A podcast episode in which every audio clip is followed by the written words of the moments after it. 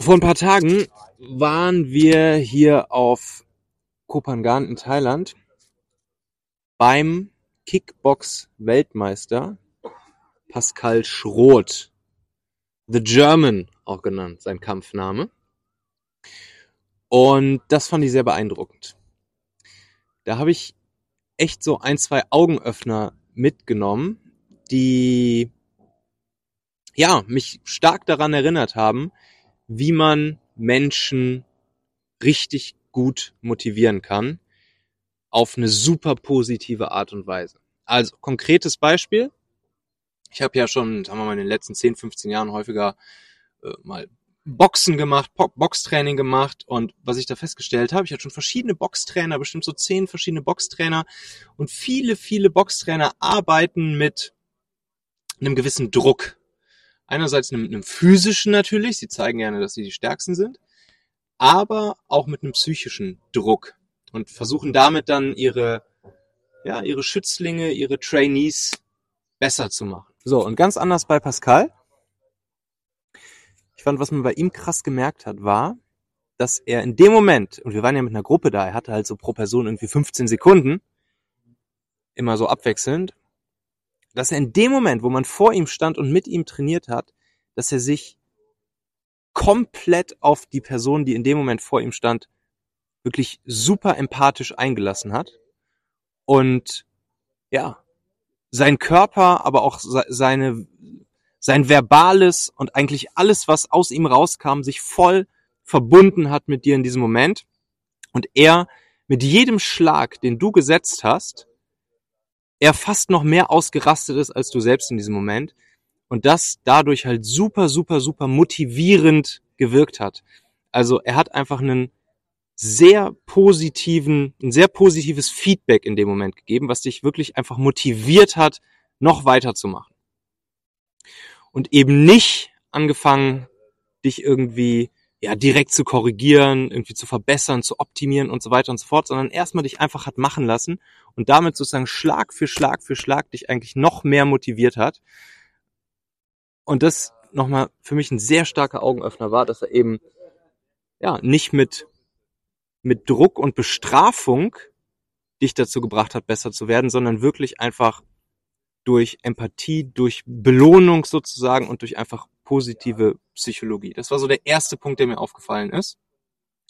Ich bin jetzt hier gerade mit Marc Ogiermann und mit Tim Gehlhausen und die waren auch beide dabei. Und ich weiß ja, dass insbesondere auch Marc schon viel im Kampfsport gemacht hat, auch viel Ahnung von Führung hat. Wie hast du das so wahrgenommen? Du machst ja auch ein, du machst ja auch ein Privattraining mit ihm, ne? Wie nimmst du das so wahr im Vergleich zu dem, was du bisher so mitbekommen hast?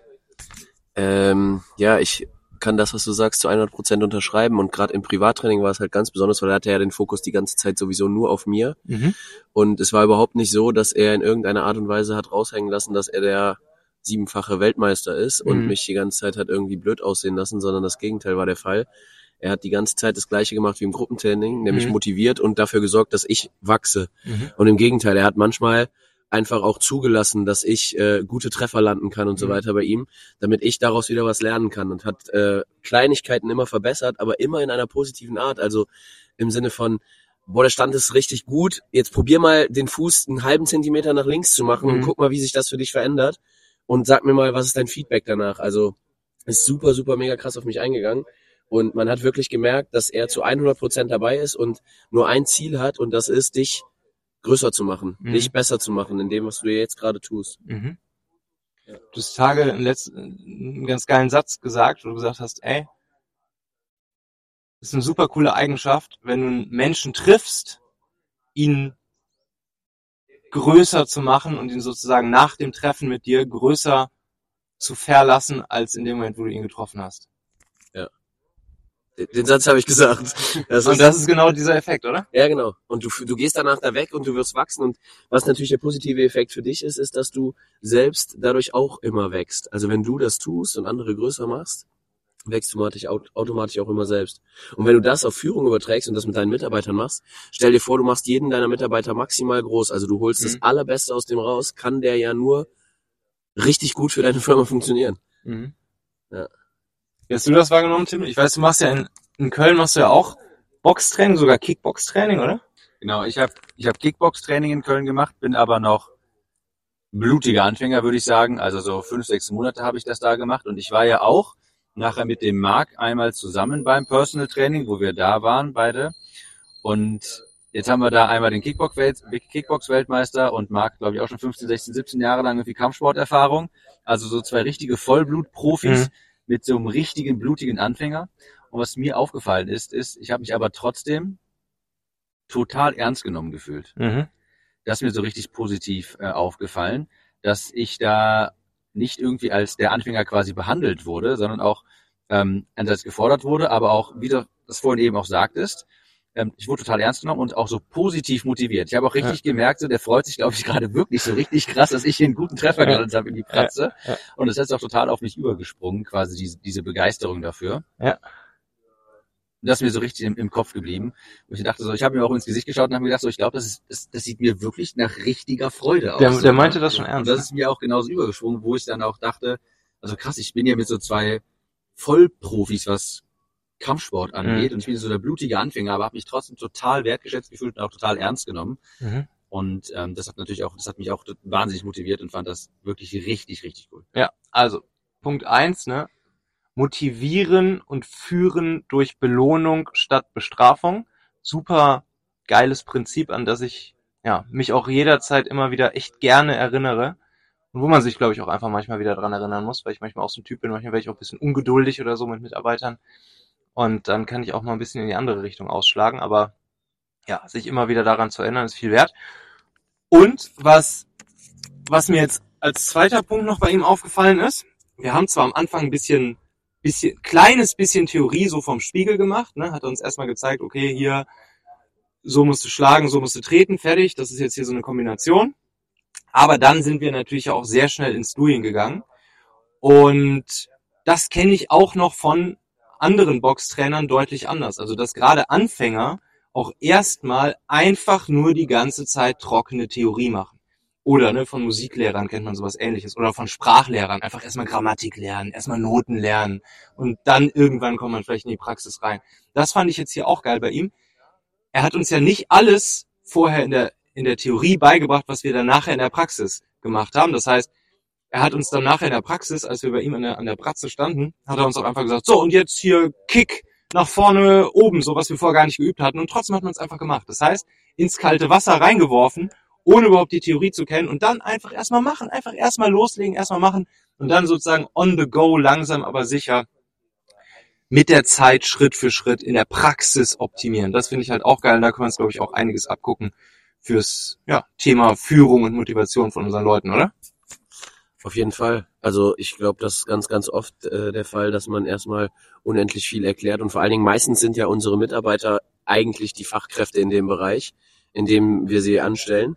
Und äh, trotzdem versuchen wir ihnen nochmal die Welt zu erklären, anstatt einfach mal zu sagen, okay, leg los. Ich habe es auch ganz oft im Mentoring, dass ich einfach sage, okay, du brauchst erstmal keine Website, du brauchst das alles nicht. Fang einfach erstmal an, fang mal an zu beraten, fang mal an loszugehen, gewinn mal den ersten Kunden. Mhm. Und äh, dann gucken wir, wie wir jeden Tag besser werden.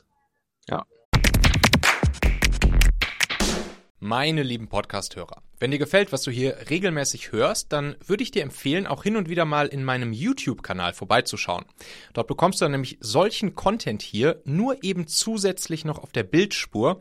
Ich zeige ja immer viele Praxisbeispiele, Erklärgrafiken und Vorlagen, die du sofort für euch anwenden kannst. Ich habe einen Kurzlink eingerichtet, der dich direkt zum YouTube-Kanal bringt unter xhauer.com slash yt für YouTube. xhauer.com slash yt. Klicke dort gern einfach auf Abonnieren, so siehst du dann auch automatisch einmal pro Woche, wenn ich ein neues Video rausgebracht habe und kannst einfach entscheiden, ob du es dir ansehen möchtest. Wir haben für die nächsten Monate unglaublich wertvolle Folgen geplant. Der Content-Kalender, der platzt praktisch aus allen Nähten, lohnt sich, versprochen. xhauer.com slash yt. Wie machst du das, Tim, mit deinen Leuten? Ich sehe das total genauso. Also es ist ja auch so eine Art des Prokrastinierens quasi, äh, lange in der Theorie festzuhängen. Aber ich sage auch immer, ähm, kein Plan übersteht den Feinkontakt. Mhm. Also passt vielleicht sogar ganz gut hier beim, beim Kampfsport. die richtigen, was wirklich richtig funktioniert, siehst du eben auf, auf dem Feld. Ne? Und dafür Mhm. muss man eben auch mal hingehen und da einfach aus der Praxis, in die Praxis reingehen. Und dann lernst du viel, viel mehr, als du wie in der Theorie jemals hättest lernen können. Da siehst du auch, dass du das, was du vorher alles einstudiert hast, sehr schön irgendwie anpassen musst. Ja? Und sehe ich 100% genauso. Du musst halt erstmal früher in die Praxis.